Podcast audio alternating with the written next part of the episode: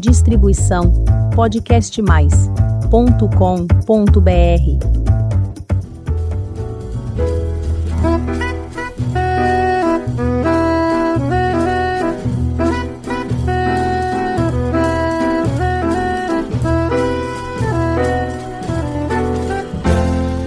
Olá, eu sou a Elizabeth Junqueira do canal Avosidade.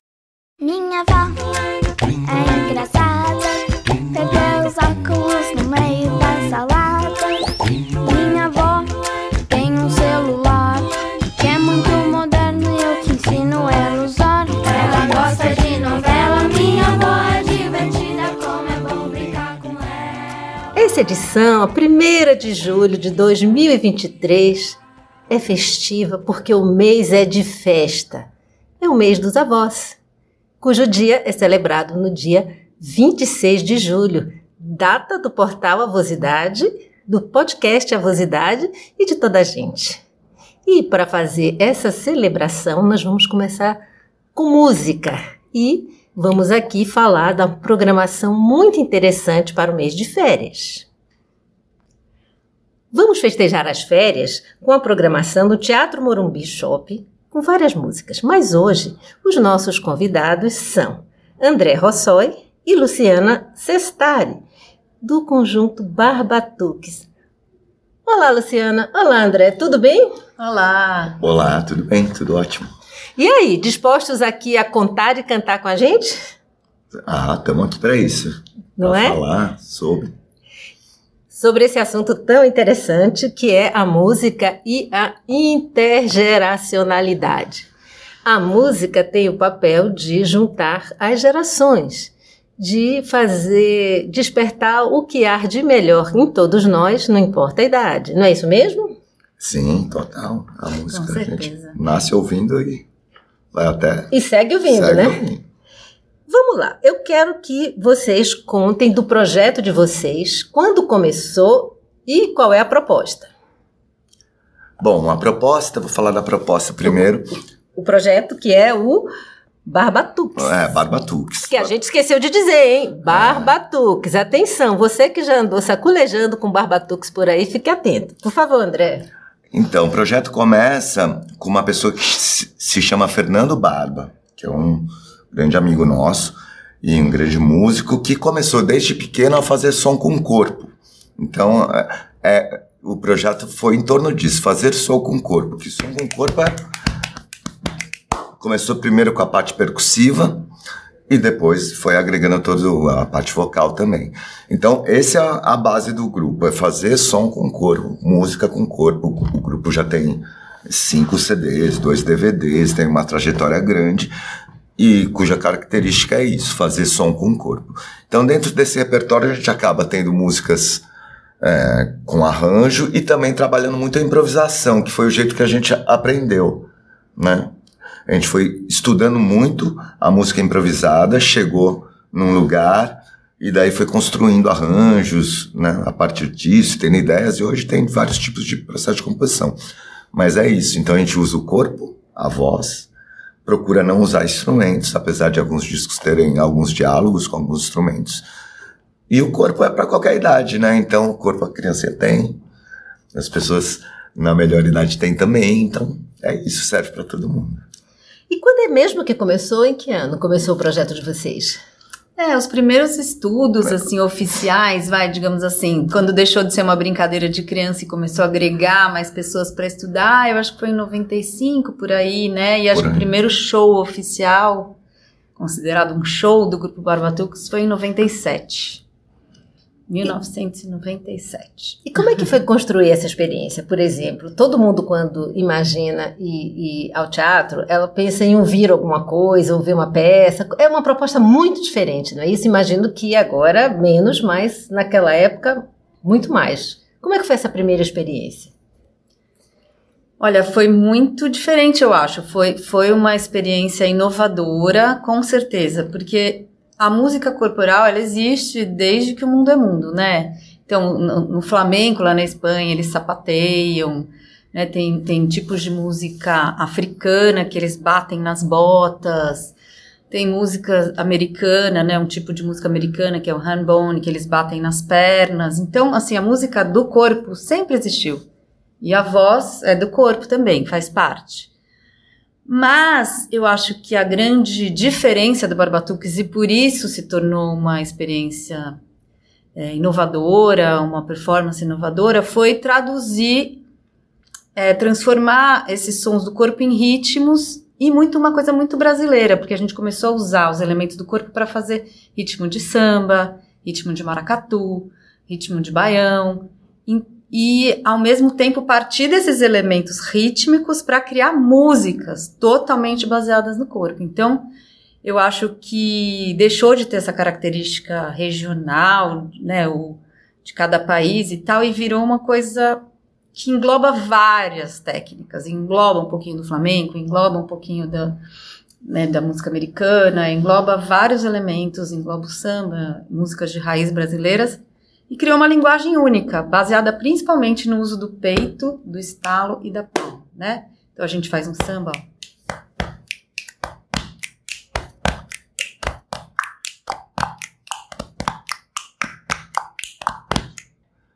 Então é, é isso. É, o, eu acho que a grande coisa do Barbatuque, você acha que por isso que chama tanta atenção, é que a gente não é uma coisa que pegou uma coisa tradicional e é. foi lá fazer a música tradicional, uma releitura da música tradicional. A gente até faz algumas músicas, mas não era essa. É como a gente juntou essas técnicas corporais para criar coisas contemporâneas, né? Então, ao mesmo tempo que a gente usa um material muito ancestral, que é batendo palma, a gente faz um som que é muito da época de hoje, né? Todas as nossas matrizes, porque o Brasil é feito de várias matrizes, não é Sim. isso? Matriz africana, matriz indígena e também a matriz dos povos é, europeus e mesmo os povos orientais que vieram para aqui. Elas estão nesse, nesse projeto? É, eu acho que, de certa forma, sim. Assim, porque, na verdade, a gente teve contato com muita gente do mundo que faz percussão corporal com como a gente foi chamando a atenção, não só daqui do Brasil para o mundo, e também procurando coisas que nos chamavam a atenção, uma hora a gente encontrou um americano que é o Keith Terry, que ficou muito amigo do Fernando Barba, que é o diretor do grupo, foi o diretor do, do grupo durante a maior parte do tempo. É, e começamos a participar de festivais internacionais de percussão corporal. Então, a influência que a gente tem não é só por eu ser japonês ou a Luva não sei de onde ser brasileiro, é porque a gente teve contato com árabe, teve contato com pessoas de vários lugares, né, da, da Europa, da África, da América Latina. Isso vai juntando no nosso trabalho, não tem jeito. O corpo, quando você tem contato e pratica, aquilo você retém. Então, mesmo que você não queira, pensar, só de aquilo ter chamado a atenção, você fala, ah, como faz isso, não sei o que lá, você, aquilo vai entrando no, no trabalho, né? E acho que tem, agora pensando no que você falou, é interessante essa pergunta, porque assim, é, além dos ritmos, né, que foram criados no Brasil, terem muita influência dos ritmos africanos, né, e, e da música africana em geral, a gente também, o fato de fazer uma música que às vezes é uma música mais circular, nas improvisações, né?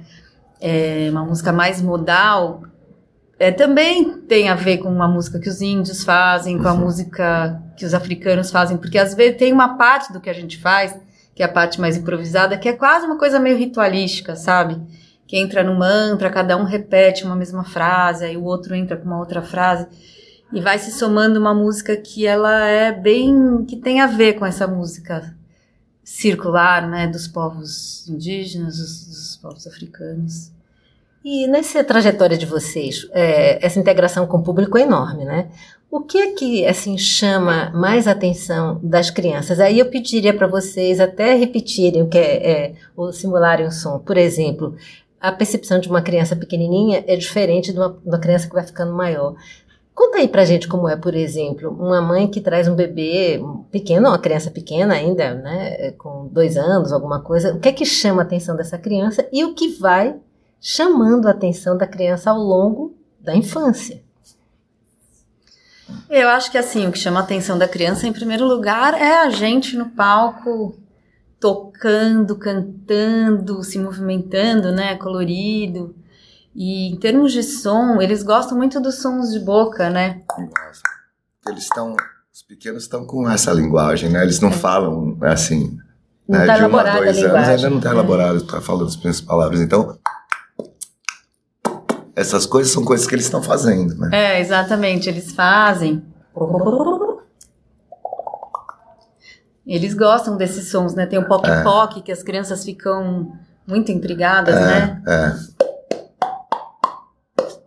Então você vai. Isso, isso é muito interessante, porque eu já trabalhei com crianças, de certa forma, que tinham, têm características especiais, por exemplo, o autismo. Quando você chega e conecta com ela com outra linguagem, tipo. Às vezes você chama atenção por uma linguagem que não estava não tava Sendo a- a- oferecida. acessado, oferecido. né? Então isso acaba, imagino, nesse caso, né? Mas isso, cada criança tam- tem seu universo. Isso eu acho que vendo a gente, né? Ela vai pirando, assim, vai falando, nossa, olha isso, olha isso. Tanto é que ah, os menores acho que piram nisso, num, num conjunto, Num né? conjunto, de é. coisas que a gente faz que eles ficam falando, nossa senhora, que coisa é essa, né? Eles ficam boquiabertos. E tem uns que ficam tentando imitar. Na né? hora, ficam, é, assim, bem A pequenininho. gente toca aqui, toca aqui, eles ficam tentando fazer o gesto para ver se sai o som igual, né? É interessante. E os maiorzinhos, que hoje a a gente tem uma concorrência terrível das telas. É, aqui volto a dizer que não, ninguém tem nada contra a tecnologia. A tecnologia é uma coisa maravilhosa, mas, como tudo na vida, bem usado, né? Como é que esse universo tão diferente? Porque aqui ninguém apita, acende luz e faz aquelas coisas que os jogos, uma boa parte, né, viciantes fazem. Como é que esse espetáculo atrai esse tipo de criança que já está tão, é, vamos dizer, atraído pela tela? Ah, eu acho que, assim, isso é inevitável. O problema da tela não é, não é só das crianças, é um problema De todos, mundial. é, de assim, é um todos. pro- um, problema que. Inclusive dos gente- avós também, viu? De todos, sim, sim. Acho Não que só- a gente tem, né? Todos tem, a gente se relaciona com pessoas de todas as idades. é- Nem sei se é um problema, é uma característica dos tempos atuais e a gente tem que lidar com isso.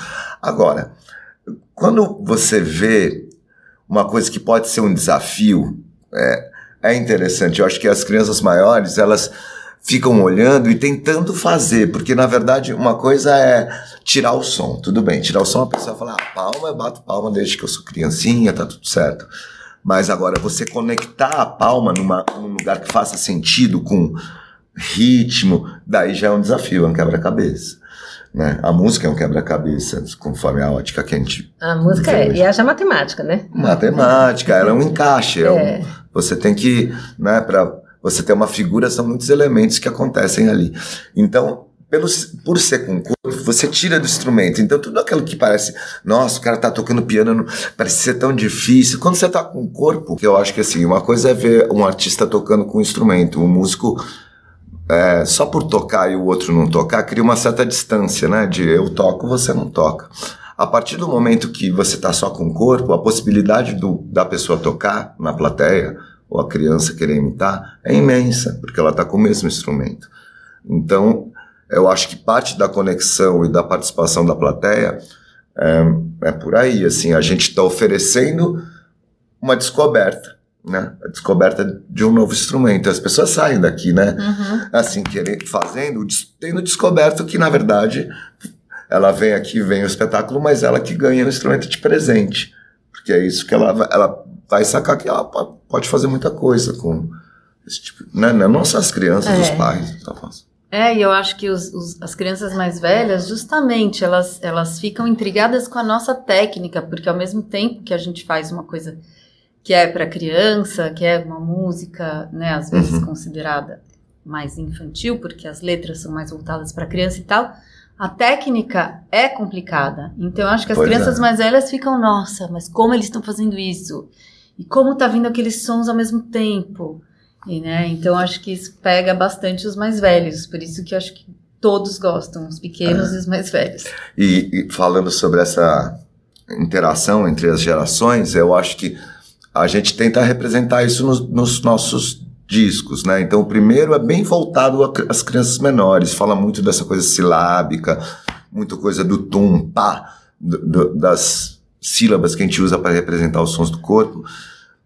E já o segundo, a gente fala muito das relações, que tem o Minha Avó, que já tocou aqui, que tem o Só Mais Um Pouquinho, que é um, uma história de uma relação de pai e filha, tem outra relação de irmãos, né, ou de amigos que, que se desentendem e, se entendem, enfim, então tá na temática também, né.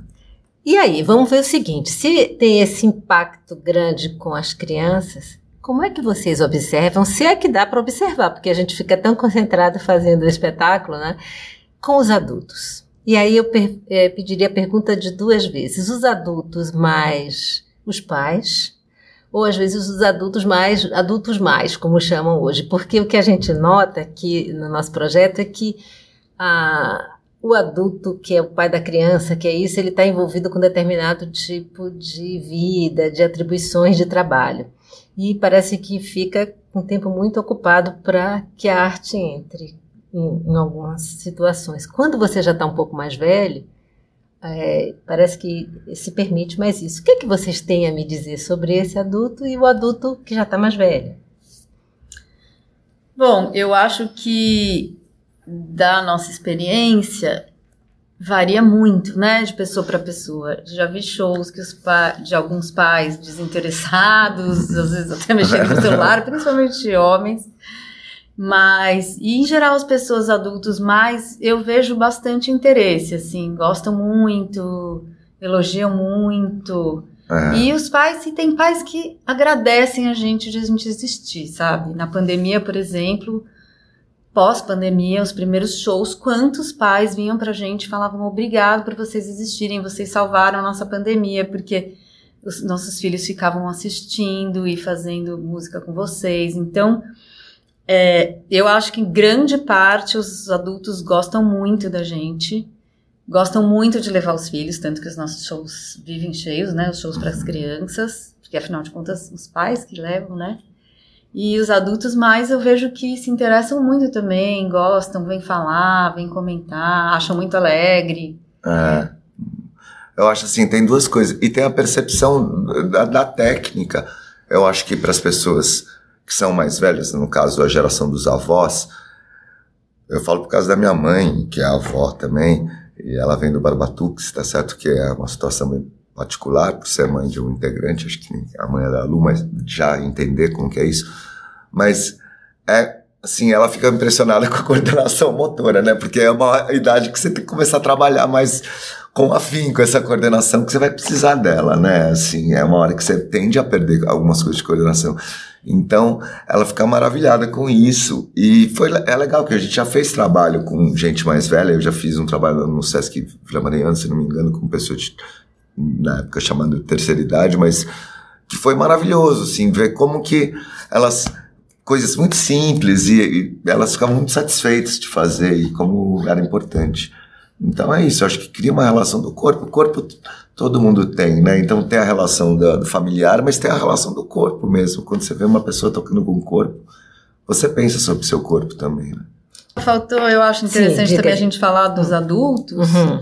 que nós temos shows que não são especialmente dedicados às crianças. Não que as crianças não possam assistir os shows, né? Sim. sim. Inclusive, elas adoram, é, mesmo não sendo feito especialmente para elas. O que quer dizer isso?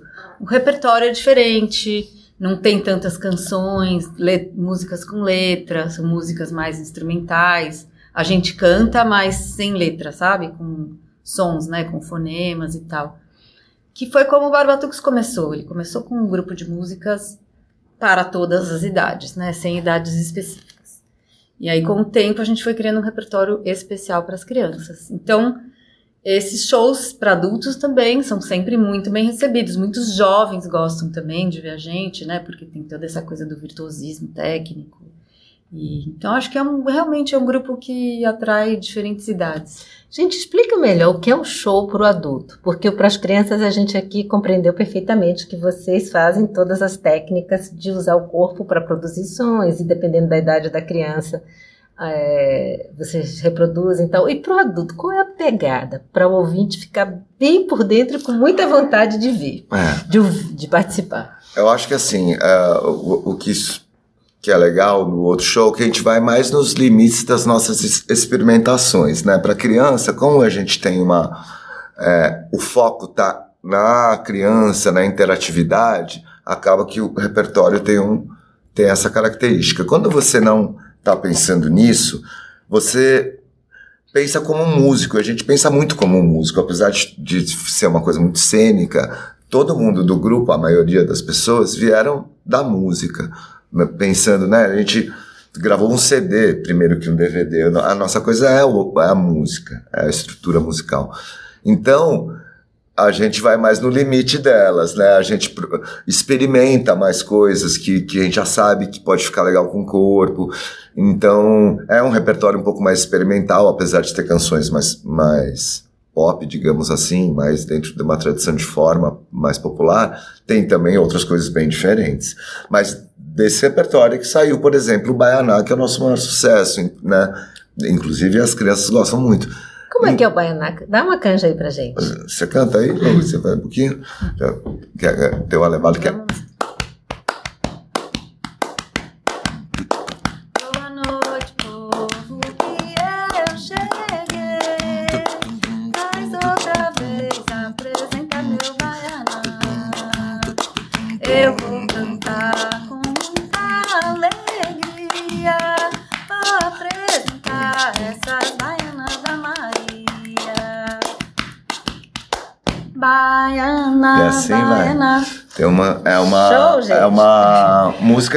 Acabou fazendo muito sucesso é, mesmo, né? Essa aí fez um sucesso que é, não só por nós, mas foi uma música que o mundo abraçou como uma música de dança, foi muito remixada e veio do repertório adulto, que foi uma adaptação de uma música de cultura popular. Agora tem outras coisas que são mais composições, né, inspiradas. O Barba é um o fundador do grupo é um compositor excepcional. Então isso eu acho que a gente queria tocar essas músicas que eram muito desafiadoras e também ao mesmo tempo muito inspiradoras, né? Porque a gente começou a compor mais, assim, no caso eu sempre compus, mas fui muito influenciada por, por ele, que além de tudo era um grande amigo. Então, poder dar vazão para essas composições que a gente pensa com o corpo é muito legal, né? Então é nesse aí nesse repertório que entra. Eu acho que, assim, é essencialmente um show de música, né? É como se você fosse um show de música. Se, Em vez das pessoas tocarem instrumentos, elas vão estar tocando o corpo. Então a gente vai fazer uma harmonia, só que vai ser harmonia com a voz. A gente vai fazer uma melodia também com a voz, ou com sons de corpo. Vai fazer ritmo, vai ter tudo que tem num show de música, só que só com o corpo. E tem uma parte cênica que é importante também, porque a gente faz umas coreografias, né? A gente faz movimentos enquanto toca, então tem essa É, parte ah. cênica que é bem importante também. A luz, toda a parte do show. Bem, agora acho que a gente precisa fazer uma coisa fantástica, que é cantar, hein? Vamos lá, gente? Vamos começar com uma música para as crianças, vai. Bom, é só falando um pouco, a gente vai tocar um, um clássico do, do universo infantil, que é o, o Sapo Não Lava o Pé, né? Que entrou, que entrou agora nesse show que a gente vai fazer aqui no festival. E tem uma coisa que, só lembrando as pessoas, que a gente tá em duas pessoas, o grupo é cheio de gente. São, e, são quantas pessoas? a- aqui são Vamos ver em 10 é, o show. a gente São vai nos fazer 10. em 10. Então, 10 imagina, pessoas, nós multiplica estamos- por 5. É. Mas ainda dá para ter uma ideia disso que a gente está falando, né? Que é a, a técnica um, do corpo com a voz, né? No caso. Não lava o pé, não lava porque não quer. Ele mora lá na lagoa, não lava o pé porque não quer. tum, A sapa não lava pá, não lava pra na tum, Ela mora lá na lagoa, não lava pá pra cá, na Mas caixa lá. Então é, tem muito legal essa coisa Muito de. bom. Na verdade, é- o que, que a gente está vendo? É uma coisa muito simples. Uma pessoa cantando, a outra pessoa acompanhando de certa forma. E também, a Lu também está tocando. Mas é isso, pensa que isso vai estar dividido no É. arranjo, né? Então isso que é, é legal, é ver as possibilidades. Enquanto, enquanto ele tá, eu tô cantando, ele pode estar fazendo tic-tic, por É exemplo. um baixo, ou um- Um uma shake, percussão, é. ou outras coisas, improvisando, né? É isso. E aí, vamos ter mais uma musiquinha? Vamos, Vamos. é. vamos fazer. Então a gente vai só fazer um exemplo agora com a melodia não mais na voz, e sim em, em, no instrumento percussivo, né, desse som que a gente chama de poc-poc. E é isso, vai ser o, o Peixinhos, Peixinhos do, Mar. Do mar.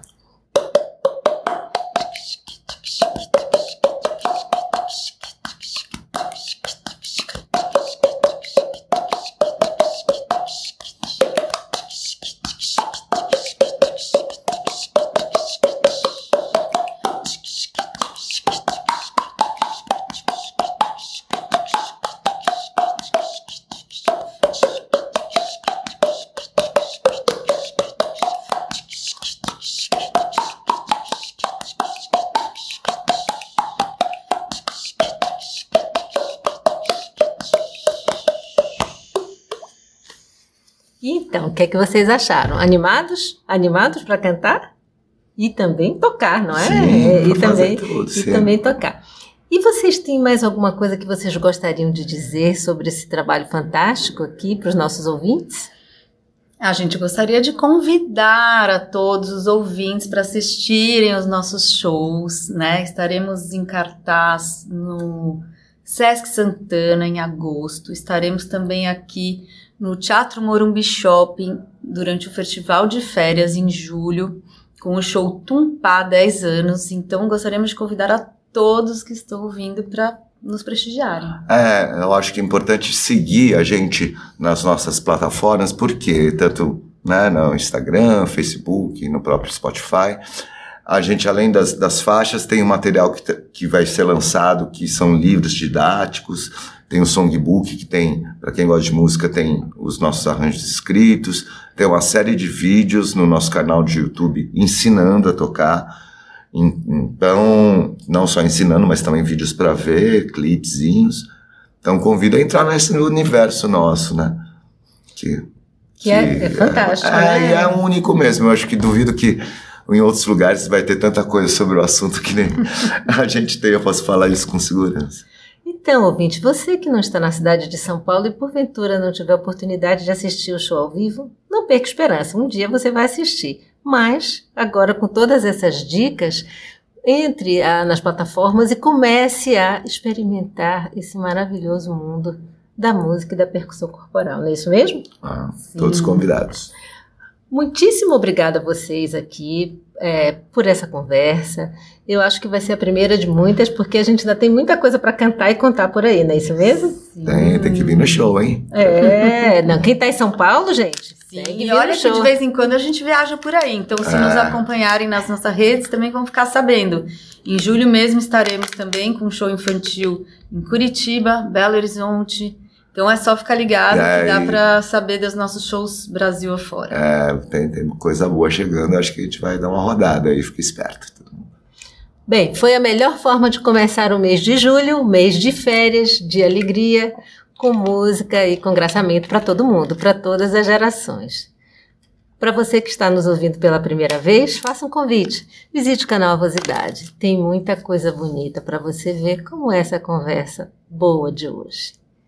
Toda quinta-feira tem episódio novo às 16 horas. Muito obrigada pela companhia e até o próximo episódio.